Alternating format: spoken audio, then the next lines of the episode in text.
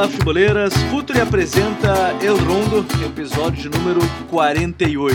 Estamos no ar, mais uma invasão futeboleira para falar sobre o futebol espanhol e desta vez o tão esperado episódio para muitos, para outros nem tanto, para outros já queriam ele na Ligue 1, jogando pelo PSG ou até mesmo na Premier League, jogando pelo Manchester City. Mas de fato o episódio de hoje falar, falará sobre sequeda de Lionel Messi. A gente está todo mundo aguardando a foto de Gerard Piquet com o camisa 10 do Barcelona. Não pra zicar, né? Porque ele fez isso com o Neymar e não deu muito certo. Mas Lionel Messi está próximo de ser anunciada a sua renovação com o Barcelona, informações do Fabrício Romano. Pequenos detalhes burocráticos e a participação na Copa América separam a renovação e a assinatura oficial de Lionel Messi por mais duas temporadas com o Barcelona até junho de 2023, quando aí, dizem as informações, rumará para a Major League Soccer, a MLS, para disputar mais dois anos, jogar mais dois anos de futebol e depois aí retornar ao Barcelona como um dos embaixadores vitalícios do clube. Para a gente falar sobre Lionel Messi ficando no clube, ficando no Barcelona, Smack Neto, tudo bem, doutor Smack? Como é que tá, meu parceiro? Salve Gabi, Vini, tudo certinho, né? E acompanhando a Espanha do Luiz Henrique também na, na Euro, os trancos e barrancos, vamos para as quartas.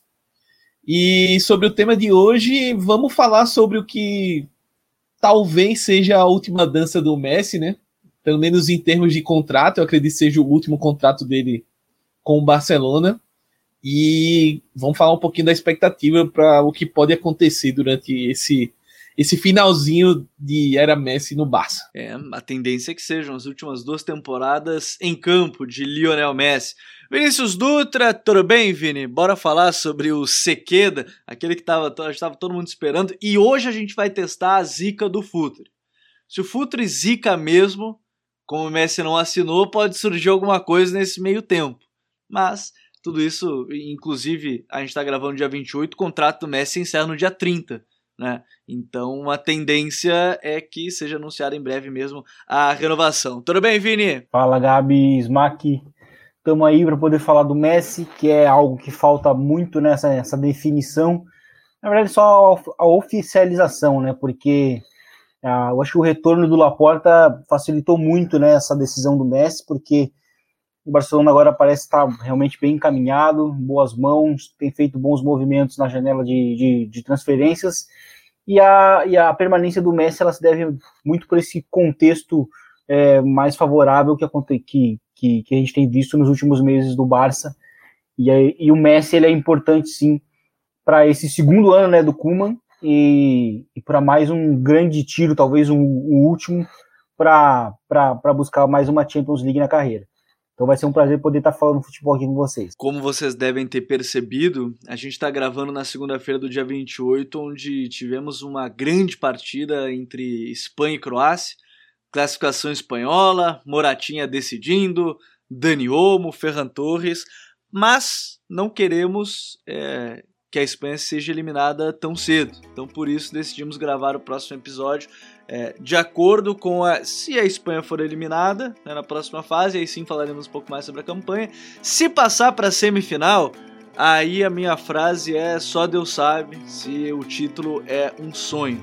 Mas isso a gente vai falando nas próximas semanas sobre a fúria do técnico Luiz Henrique. Então, senhores, vamos entrar no futuro do Barcelona e as próximas duas temporadas de Lionel Messi.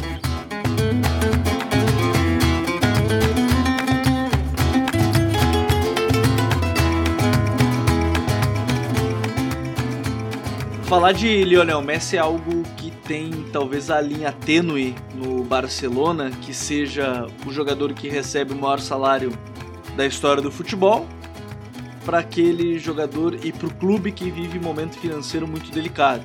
As arestas foram fechadas, os valores foram acertados, o clube vive a sua reformulação e o Messi, com toda certeza, eu acho que a gente pode começar justamente por esse ponto e que o Vini trouxe na sua primeira participação. Ele é chave não só do Barcelona, ele seria a chave em qualquer projeto de futebol. Você ter o, o cara que foi formado no clube, é um dos maiores jogadores da, da história do esporte, com certeza, é, a mim, o melhor do século XXI. E, e a permanência dele denota também essa força do Laporta perante as outras potências. Né? Porque talvez se fosse alguns anos, dois, três anos, era bem provável ver o Messi no, no PSG, no Manchester City, talvez os contratos multa rescisória atrapalhassem naquele momento, com exceção do último ano de contrato, onde a gente teve aí a questão é, da, da multa rescisória diminuindo, a grande discussão é, sobre essa questão contratual, contratual. E aí, Vini, a gente fala de um cara que me parece essencial para esse projeto, mas entender a mudança do entorno do clube me parece fundamental para entender os motivos para ele ter permanecido, né? Porque financeiramente o PSG certamente, as informações vão ao encontro disso, ofereceu muito mais para o argentino. Exatamente, mas é, eu acho que o Messi ele tem em mente que o Barcelona meio que oferece toda a estrutura para ele ser o jogador que ele é hoje, assim como o Real Madrid era com o Cristiano Ronaldo, né? E, e sair dessa estrutura, desse, de, desse, desse planejamento todo em volta dele, é, seria muito arriscado. Seria, primeiro, né, uh, significar um reinício já num, numa fase bem avançada da, da, carreira, embora os números dele, os números deles não, dele não, seja, não sejam realmente, não estejam sendo é, baixados, né? Os números deles não, não os números deles não têm nenhuma queda em relação aos, números, aos últimos anos. Mas é, o Barcelona oferece toda essa estrutura. Ele primeiro é um cara muito identificado com o time, né? Tá desde muito novo, né? No, no Barcelona, a, a formação dele basicamente aconteceu ali. Então, se o Barcelona consegue oferecer a competitividade né, do mais alto nível e, e, e um ambiente mais estável em termos de respeito, coisa que não estava acontecendo eh, com, com o Bartomeu, né, e foi o que culminou, inclusive, no, no, no ano passado, né, na, naquela tentativa de saída dele do Barcelona. E eu acho que assim aquela ameaça justamente foi, uma, foi um aviso, né, de que ele permaneceria no clube é, se as coisas estivessem bem encaminhadas, né? Se ele, se, se, se o time conseguisse entregar essa competitividade para ele, é, porque assim a gente sabe que, que tem o amor, que tem o, o, respeito, que tem também a gratidão, né? Por tudo que, que envolve, do porquê que o Messi foi para o Barcelona quando era mais jovem, é, mas tem também tem um limite, né? Então assim ele, ele, ele viu o que aconteceu com o Soares, ele viu o que estava acontecendo com, as, com, as monta com a montagem em si do time, mas a chegada do Laporta, ela é, ela é para mim, ela é a chave. Ela é o que representa o início do, do digamos, o spoiler que ele iria ficar, porque é, rapidamente ele já foi é, estabelecendo algumas estruturas. O segundo ano do Kuman, justamente para estabelecer uma, uma um, um, sinal de, de, de, continuidade. Então, isso, isso, esse, esse entorno todo, essas, essas certezas todas, fizeram com que o Messi permanecesse onde ele onde ele se tornou realmente o melhor jogador, para mim, o melhor jogador da história. Então, isso, foi, isso aí foi muito importante. E isso, para muitos jogadores, é mais importante do que, do que o, o, salário alto, né? A gente até comentava, né, Gabi? É que nos, nos Estados Unidos o jogador, o jogador, o classe, né, ele tem essa noção maior de que não adianta ele ganhar muito mais se o time não tiver muita margem de, de, de poder gastar o dinheiro para reformular o time em si. E o Messi, eu acho que ele teve essa, ele teve essa visão principalmente com esse contrato, né, esse, esse contrato mais curto. Então ele ele recebe, ele, ele aceitou receber menos para o Barcelona poder ter mais margem de mercado e poder entregar um time competitivo para quem sabe ele conseguir ganhar uma próxima Champions League. E, e, é muito curioso porque isso que o Vini fala é a informação num primeiro momento é que o salário dele seria pago por quatro anos mesmo que ele ficasse dois e depois aí se encontrou a, porque a La Liga tem um fair play financeiro que o clube só pode gastar é, em salário 70% do que arrecada.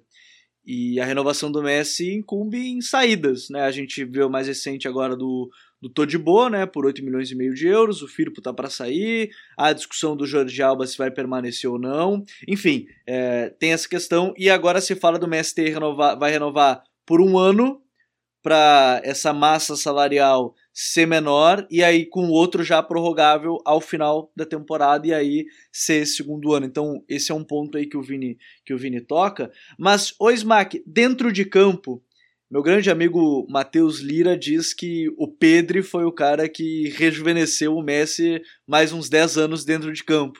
É, ele não pôde jogar muito tempo com o Ansu, então se colocou o Pedri nesse sentido.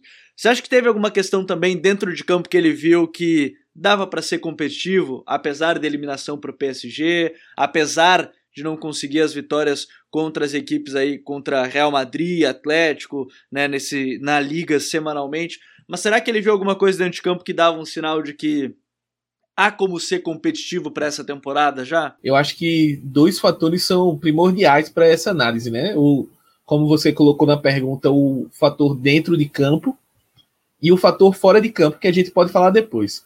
Dentro de campo, eu acredito que o Messi, apesar do, do que possa aparentar, ou do que algumas pessoas que acompanham o Barcelona aqui do Brasil acham, é, a, minha, a minha visão é que o Messi, não vou dizer que ele está apaixonado pelo Kuma, mas eu acho que ele respeitou muito o trabalho que o Kuma fez. Eu acho que o Messi é um cara que, no primeiro momento, estava ali chateado, estava meio de birra, né? Porque queria ir embora e o Bartomeu sacaneou com ele. Mas, é, com o trabalho andando, ele viu que o Kuman estava promovendo os jovens, estava realizando mudanças táticas no time e ao mesmo tempo, se a gente for ver, é, os caras que ficaram, é, os caras grandes ali, os parceiros do Messi, né? Que aí a gente pode colocar nessa, nessa lista aí o Piquet, o Alba, o Busquets. É, esses caras continuaram tendo espaço no, no Barcelona. Então, o, o, o Kuma conseguiu equilibrar isso, equilibrar esses caras mais experientes, a, a geração anterior, digamos assim, com esse monte de jovem, né? E aí a gente pode destacar não só o Pedro, como tu colocou, mas o próprio Ansu Fati enquanto ele teve em campo. É, e aí a gente coloca o Ronald Araújo, o Frank De Jong teve um protagonismo com o Kuman.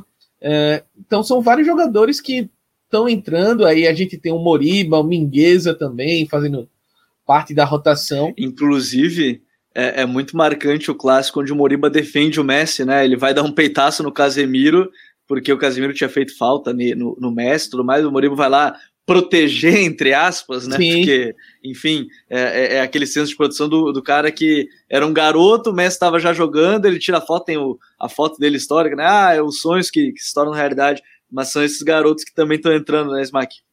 Exato, e aí essa molecada entrando e entrando bem, né? O comandando moral, dando confiança, sabendo é, o contexto de como colocá-los e não só taticamente, mas também o momento certo de lançar e dar sequência e passar confiança. E assim, ele viu que o Barcelona, principalmente a segunda metade de temporada do Barcelona, foi muito boa. É, no final, teve ali questões que engasgaram para brigar pelo título, mas foi uma segunda metade muito boa. Então, assim, pensando no, na temporada, o Messi provavelmente, assim como a gente aqui no podcast ao longo da última temporada, analisou que o Barcelona teve sim um crescimento, uma evolução. E aí, somado a isso, a um presidente que ele conhece, um cara que passa confiança no que pode ser feito para frente, no projeto esportivo, eu acho que esses fatores se juntaram e deram uma tranquilidade maior para que o Messi chegasse nesse ponto de estar tá renovando o contrato com o Barcelona. Eu acho que é muito legal também né, a gente falar dessa questão dentro de campo, Vini, porque é, o debate talvez hoje ele gire muito em torno de as contratações estão chegando, né? Foram quatro anunciados, né? O Emerson Royal, que joga numa posição que é crucial, promesse em si, né? O lateral direito no Barcelona é uma posição muito específica porque está na zona do Messi. É, tem a chegada do Eric Garcia, tem a chegada do Memphis Depay e, e tem o, o Sérgio Agüero. Dentro de campo há aquela discussão né, do 3-5-2, do 4-3-3, o Coman, aparentemente, algumas informações dão indício que ele gostaria de retornar ao 4-3-3, não permanecer no 3-5-2. É, de uma certa forma, para manter esse Barcelona competitivo a partir do Messi, você imagina o Coman, por exemplo, se ele retornar para o 4-3-3, o Messi retornando à ponta direita? Sim, justamente, com a, justamente pela presença do Emerson, né? Porque o Emerson, ele no Betis foi esse, esse lateral direito de muita profundidade. E então ele pode, é, com, essa, com, essa, com, esse, com esse comportamento, ele pode oferecer com que o Messi po, possa uh, começar aberto pelo lado direito para começar a, a, gente vê um Messi muito parecido com o Messi de 2015, né? Do, do MSN, que era um Messi que partia da direita, vinha por dentro e utilizava muito né, aquelas as inversões do justamente buscando ali o, o, o Jorge Alba, né? Então era uma era uma é, é, é, é, até hoje inclusive uma, uma uma jogada que condiciona muito os adversários do Barcelona que vão jogar no, contra, contra, contra o Barcelona no Camp Nou. E então eu, eu imagino com o retorno do 4-3-3 algo muito similar. Até porque o, o Memphis Depay quando joga aberto, até quando jogou aberto em alguns alguns dos últimos jogos no Lyon, ele jogava pelo lado, pelo lado esquerdo. Então, o próprio, o próprio, o, o próprio Griezmann também, mesmo que não decolasse muito assim ainda no Barcelona, com o Messi, é, também partia por ali. E então acho que o Ansu Fati, né, também é um cara que joga, pelo lado esquerdo. Então isso dá muita margem, né? Principalmente com ou, ou até mesmo com o próprio Memphis Depay jogando como um, uma espécie de falso 9 também jogando por dentro. Então a gente, a gente já vê um Barcelona realmente bem mais bem melhor montado. Até mesmo a gente consegue pensar nos três, né? No Messi, no Agüero e no, e no Memphis. Em algum momento da temporada talvez vão jogar juntos, porque a temporada é longa, é, né? E vai combinar lá com, com, com lá logo no final do, da temporada com a Copa do Mundo, né? Que a gente tem que lembrar que vai ser uma temporada estranha também novamente para os europeus. Então eu imagino que a gente vai ver um Messi sim, jogando pela direita, procurando muito o centro para buscar as inversões para o lado esquerdo, que é algo muito marcado no Barcelona e que nem todos os adversários da La Liga, apesar desse tempo todo, conseguiram defender. Nem o próprio Real Madrid muitas vezes consegue defender bem esse, esse tipo de jogada. Então eu acho que ele vai utilizar muito esse trunfo sim. Mas eu acho que a gente vai ver um Barcelona também utilizando muito o elenco que ele está montando hoje, né? Como eu falei, uma das possibilidades pode ser em algum outro jogo esse trio que eu, mencionei, Memphis, Agüero e, e Messi, aí pode ter também uh, com a entrada do Griezmann, enfim, é, acho que a gente é, o Koeman, a chegada do Koeman esse ano ela representa essa versatilidade tática maior, né? Antes a gente, antes a gente via o Barcelona muito realmente preso no 4-3-3.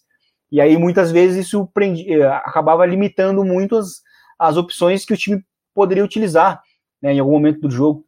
Mas eu acho que o 4-3-3 vai ser bem interessante justamente pela presença do Emerson e eu acho que a, e eu, eu, inclusive, acho que a presença do Emerson vai ser importante para também não deixar o Barcelona tão uni, unidimensional, uh, direcional, na verdade, é, em termos de ameaça ofensiva no lateral, né? Que muitas vezes era só o lateral esquerdo que, quem era a grande ameaça. E eu acho que o Emerson ele pode ser importante por isso também. Deixa eu uma rápida parada aqui no El Rundo e a gente já volta. Fala futeboleiros, tudo bem? Eu espero que vocês estejam gostando do episódio de hoje. Mas antes de seguirmos com esse bate-papo, eu quero fazer um convite para vocês. Se você quiser receber conteúdo exclusivo no site, ter acesso às matérias fechadas, vai lá na aba Club e faça parte do Futuri Club por apenas R$ 12 mensais ou até mesmo em planos semestrais com desconto ou até mesmo anuais você ainda vai ter direito a desconto nos cursos do Futre. Então, fique ligado. Além disso, eu quero lembrar para vocês que esse episódio também tem o apoio do Futre Pro, o departamento de análise e mercado do Futre. Seu time gasta menos dinheiro e ganha mais jogos. Para mais informações, mande um e-mail para comercial@futre.com.br. É, eu tenho muita curiosidade mesmo pelo Emerson, porque ele é um lateral que pode dar essa profundidade, em algum momento buscar o jogo por dentro, que ele já fez isso com o André Jardine na seleção, né? E fez no Betis também, né? Tem que se destacar. Uh, então, eu tenho muita curiosidade. Eu vi muita análise do Betis, do, do Emerson, inclusive, dizendo que ele não jogava muito por dentro dos espanhóis, eu fiquei meio assim, achei estranho, porque em vários momentos ele teve que fazer isso, porque aí ficava aberto ali o Fekir, às vezes o Canales, para buscar o, o, um contra um bem aberto, mas enfim, é, eu acho que essa é, essa é outra história. A gente tem o Messi, o Smack, que mudou muito também, né? Mas é, eu ainda quero colocar, antes da gente voltar, pro, antes da gente entrar de novo no Barcelona, eu quero botar, abrir um parênteses. O, o Vini tratou o ponto da Copa do Mundo. Os jogadores vão chegar pela primeira vez numa Copa, no talvez no auge físico vão chegar em meio à temporada. É, será que é de novo também essa última chance do Messi, não só no Barcelona? Ah, eu acho que para a Copa. O problema do Messi é que ele depende da Argentina, né? Mas eu acho que o trabalho da Argentina é um trabalho que hoje pode não estar tá no auge, mas ele pode chegar na Copa num bom nível, assim. É, eu acho que a galera futebol de seleção sempre gera umas surpresas, né? Exato, exato. E, e quando você tem o Messi, se você tiver um, um, time minimamente organizado, você pode sonhar. Eu acho que esse é, é o grande ponto, assim. E a geração argentina, ao contrário do que muita gente pensa, porque pega esse retrospecto ruim e vê os caras mais antigos indo para o banco, né, como o caso do Agüero, de Maria, etc. Mas tem muito cara bom, assim, tem, tem, tem jogadores interessantes aí da Argentina. E assim como no Brasil, sempre surgem outros jogadores. Daqui para o final do ano que vem, pode surgir jogador até que a gente não está vendo agora, nem pensa que está na seleção. E até lá pode, pode chegar. Mas aí a gente pega um espinha dorsal aí. A Argentina, depois de muitos anos, parece estar acertando um goleiro. Eu gostei bastante do, do desempenho do Martinez. É, a Argentina está com meio campo bem interessante ali. A gente pega um espinha dorsal com, com o Depou, que a gente falou até no, no episódio sobre o Atleti, bastante sobre ele. É, tem o Paredes do PSG que está jogando muita bola. E aí a gente tem um Lautaro que acabou de ser campeão italiano, apesar de não ter sido a melhor temporada do Lautaro na Inter mas é um cara que vem sendo importante no, no clube dele. Então, somando isso, você já tem uma espinha dorsal aí para a Argentina, que aí também vai depender daquele fator. Vamos pegar uma chave boa, é, meio que estilo Inglaterra e Croácia pegaram na Copa passada. Às vezes você pega um lado bom da chave que dá para você ir caminhando, ganhando confiança, e, e, vai depender muito disso, né? Mas eu, eu vejo o trabalho da Argentina ainda está longe do ideal, mas é um trabalho que vem evoluindo aos poucos e talvez atinja esse ápice é, durante a Copa do Mundo. Então, o Messi, essa renovação também é, no, com o Barcelona, eu acho que a gente pode colocar um pouquinho nessa conta da Argentina, porque talvez em outro momento, se ele não tivesse mais essa, essa gana, essa vontade de, de uma Copa do Mundo, talvez ele dissesse: ah, já deu meu tempo aqui, eu vou, sei lá, vou para os Estados Unidos, cuidar da minha família. É, abraço para todo mundo aí. Mas é, se manter na Europa, se manter num time de elite como o Barcelona também é, é importante para isso, né? Para ele se preparar bem para essa Copa do Mundo, que eu acho que é a grande uma das grandes motivações aí dessa reta final de carreira do Messi. Que legal o Smack citar isso, porque enquanto ele falava, antes dele entrar nesse ponto, eu comecei a pensar, pô, Será que ele não, o Messi não teve essa ideia também de não precisar se readaptar num lugar, numa véspera de Copa do Mundo? Ele chega num, ele ia chegar querendo ou não em outro país, em outro clube, né, em, em outro momento e enfim, outro nível de competitividade da Ligue 1 em relação à a, La Liga, Vini. Então, a gente retorna a, ao Barcelona e o Messi de novo, o Messi mudou, né? Ele mudou o Messi 2006, 2007, que era o ponteirinho chato, né, que de se enfrentar. Aí você tem o Messi falso 9, 2009 até 2013, mais ou menos. O Messi, o ponta direita, jogador completo. E aí você tem o Messi talvez atual, né, o Messi do Valverde, até esse Messi agora, jogador que participa é, sempre do jogo, mas ele, ele não vai te dar 30 ranks por jogo, vai te dar 10, vai te dar 2, 3 passes. É, o Messi das últimas duas temporadas, você imagina como é, é esse Messi de novo, mantendo essa ideia e o Coman se adaptando para descansá-lo. A gente já falou da ideia de jogar ele como ponta direita, mas o Coman vai pensar de novo: Ó, oh, Messi, você precisa descansar, é, o, o, ponto é descansar ele ao máximo. Quem sabe essa temporada vê-lo sendo preservado, se é que ele vai querer, acho que depende muito dele também. A gente tá vendo, enquanto a gente grava Argentina e Bolívia, o Messi tá querendo jogar todo o time reserva e o Messi está jogando. Então também é mais difícil preservar. Mas será que a gente pode tentar ver um Coman na segunda temporada tentando dizer para ele, Messi, eu preciso que você descanse para chegar a finco em jogos maiores, jogos eliminatórios? É, pode ser, pode ser importante, porque foi justamente o que aconteceu com o Cristiano Ronaldo no, na, quando o Zidane chegou lá, né? Que era, ó, cara, fica descansando justamente no segundo ano, né? No segundo ano do, do, do, do, do Zidane no Real Madrid, que é o, aquele ápice né, do Real Madrid, foi justamente um ano em que o, o Cristiano Ronaldo chegou para a final da Champions com, men com menos minutos do que todos os titulares da Juventus né, na temporada. Então, isso diz muito sobre, sobre isso, e a gente sabe que o Cristiano Ronaldo era muito fominha, E, e mas eu, o Messi também é, só que não é, não é muito dito, né? Mas o Messi é um cara que só não é muito efusivo, né? Mas ele é um Só cara que ninguém que conseguiu convencer ele a ficar no banco ainda, né? é, mas eu acho que Mas, sim.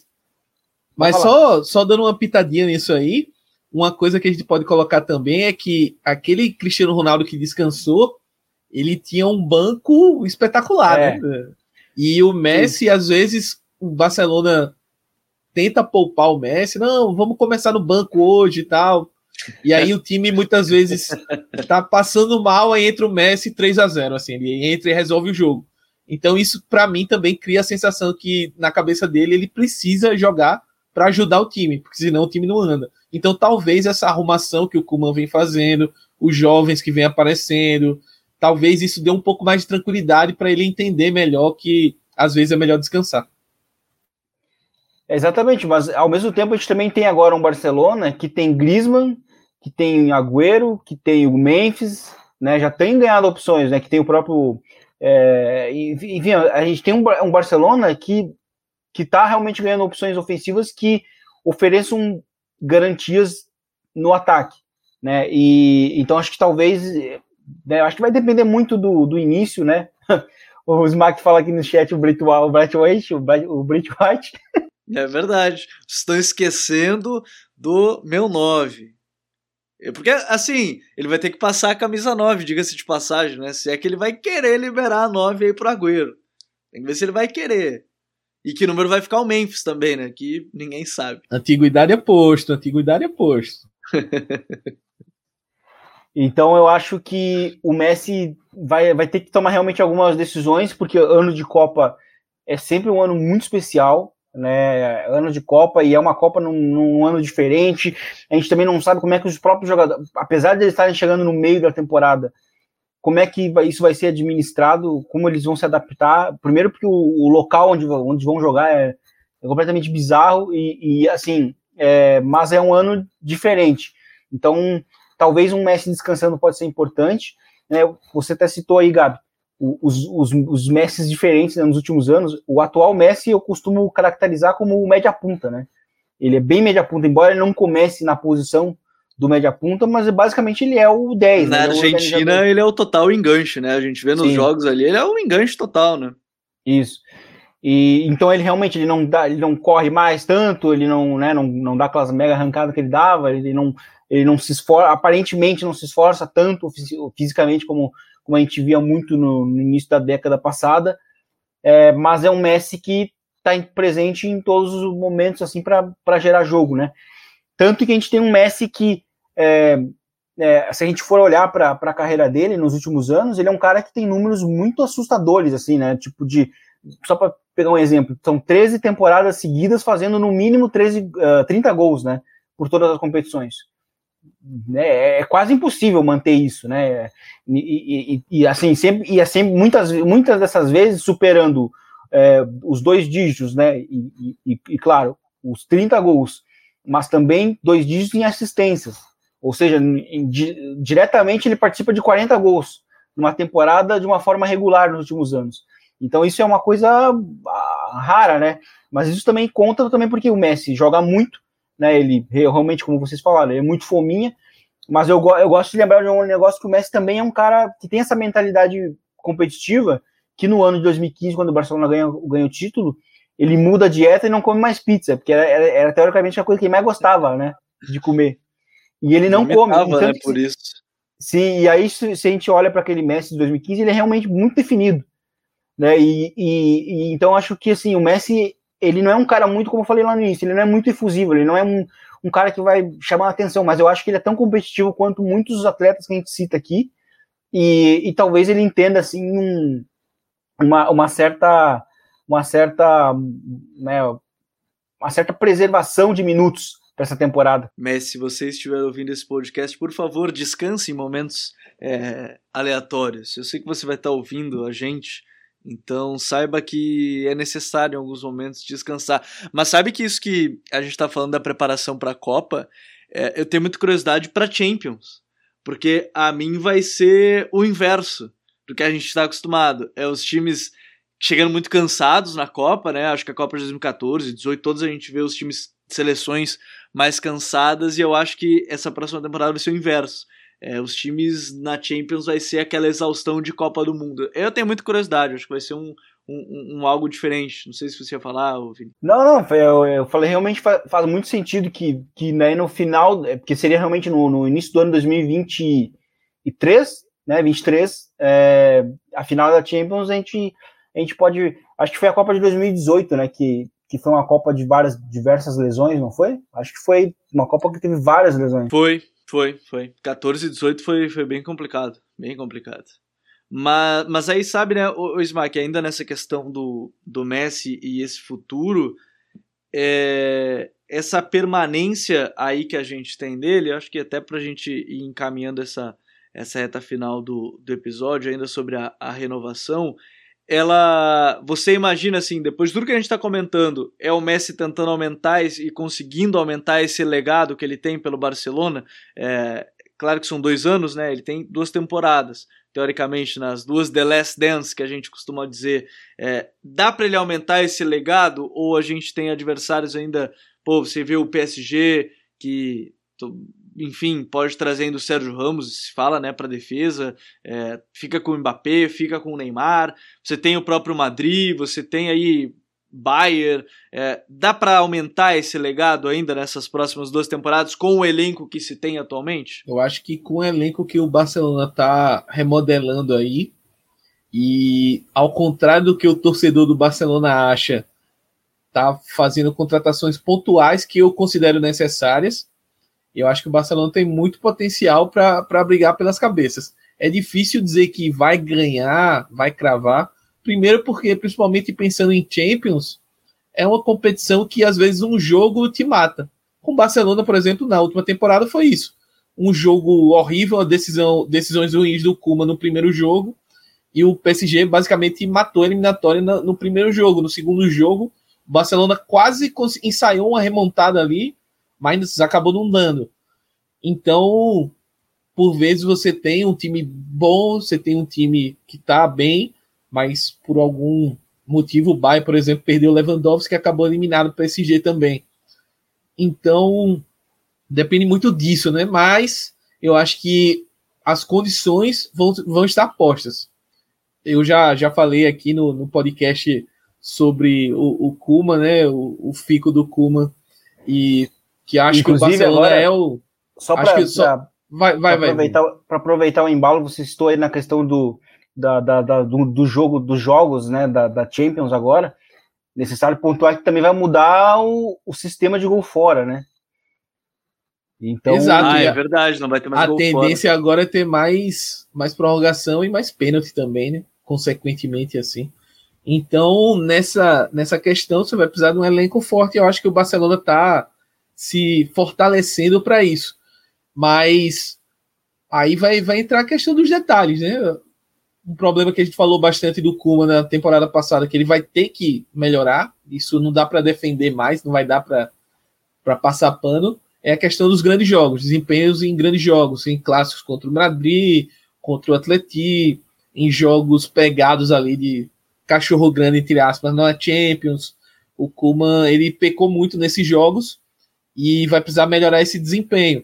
Mas eu acho que as condições vão estar postas para o Messi poder desenvolver o futebol dele e o Barcelona, como um clube, desenvolver também o seu futebol e brigar por coisas grandes. Para mim, o Barcelona, como eu falei no programa sobre o Kuma, é o favorito, entra o favorito para a La Liga e é um, um dos postulantes. Eu não diria que é favorito na Champions, mas para a Liga eu acho que é o favorito para mim. Entra muitos também, é, é, eu acho que se a gente for da Copa, chaveamento, né? Pô, se a gente olhar a Espanha agora, o chaveamento da Espanha é bom, né? O chaveamento ali, tá, a Croácia, atual vice-campeã do mundo, mas agora pode pegar a vai pegar a Dinamarca, ou vai pegar a Suíça, podia ser a França, podia, mas tudo depende do chaveamento, né? Seja a Copa, seja, enfim, Eurocopa, Copa América, né? Que a gente tá, tá acompanhando é bem isso. Acho que no basquete a gente fala, né? O contender, que não é necessariamente o cara que vai brigar pelo título, mas ele é um contender. Acho que o Barcelona com o Messi vai entrar sempre como, como um container, é, contender. É, e, e para ti, Vini, esse Barcelona, assim, ele entra a que nível de competitividade, se a gente começasse agora, eu acho que ainda vai ter muita mudança. O Laporta falou em cinco contratações ainda. O que a gente tem lido de notícias é a questão do saída do Alba, chegada do Gaiá, né? mas não se vê outro nome que chega assim, ah, a gente sabe que vai chegar para titularidade. Talvez Laporte.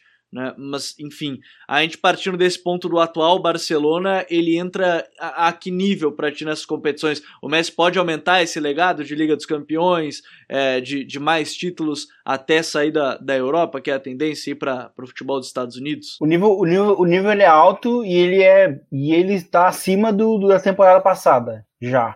E, e para e para e para campeonato espanhol, eu acho que o Barcelona já larga, já larga inclusive na frente porque como mencionei até no, acho que no meu rondo passado, é, o Barcelona dos últimos anos, desde, desde que voltou a ganhar a, a, a Liga em, 2000, em, 2004, em 2004, ele não ficou dois anos sem vencer uma, uma La Liga.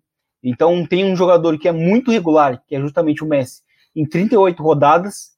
Isso aí é uma coisa que faz muita diferença. Ganhar do Messi em 38 rodadas é algo muito difícil.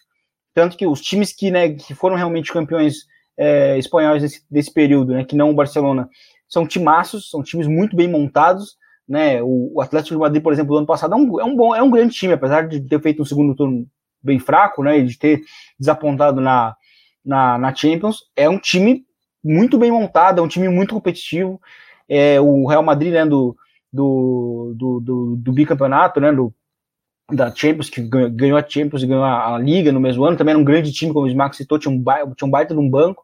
É, então, assim, para ganhar do Messi em 38 rodadas, é necessário muito, e nem todo time consegue repetir por dois anos seguidos o que o Atlético Madrid pode conseguir. Então, é, para a La Liga, eu acho que é hoje dos três quem larga um pouco na frente, porque o Real Madrid tá, ainda está com muitas dúvidas. O Atlético de Madrid tem a, tem a questão do desafio de, de conseguir de, é, repetir o feito, e na Champions, é, não, não enxerga como um favorito. É, eu acho que hoje os, os, espanhóis estão realmente abaixo do, em termos de no, no, mais alto escalão. Assim, eu acho que a gente vê um PSG que, se a gente olha para os últimos anos, ele foi finalista, foi semifinalista. Então, assim, tá o PSG ele meio que está a uma algum reforço ou um detalhe de ser um realmente um campeão pela primeira vez. É, o Manchester City também tem crescido muito na, na competição, foi finalista é, era, era o melhor time que estava jogando esse ano. Então, são dois times que a gente só, só, se a gente só pega esses dois, são dois times que já estão mais preparados para ganhar Champions, né, que o Barcelona. Mas o que não quer dizer que o próprio Barcelona não chegue lá e vença, né?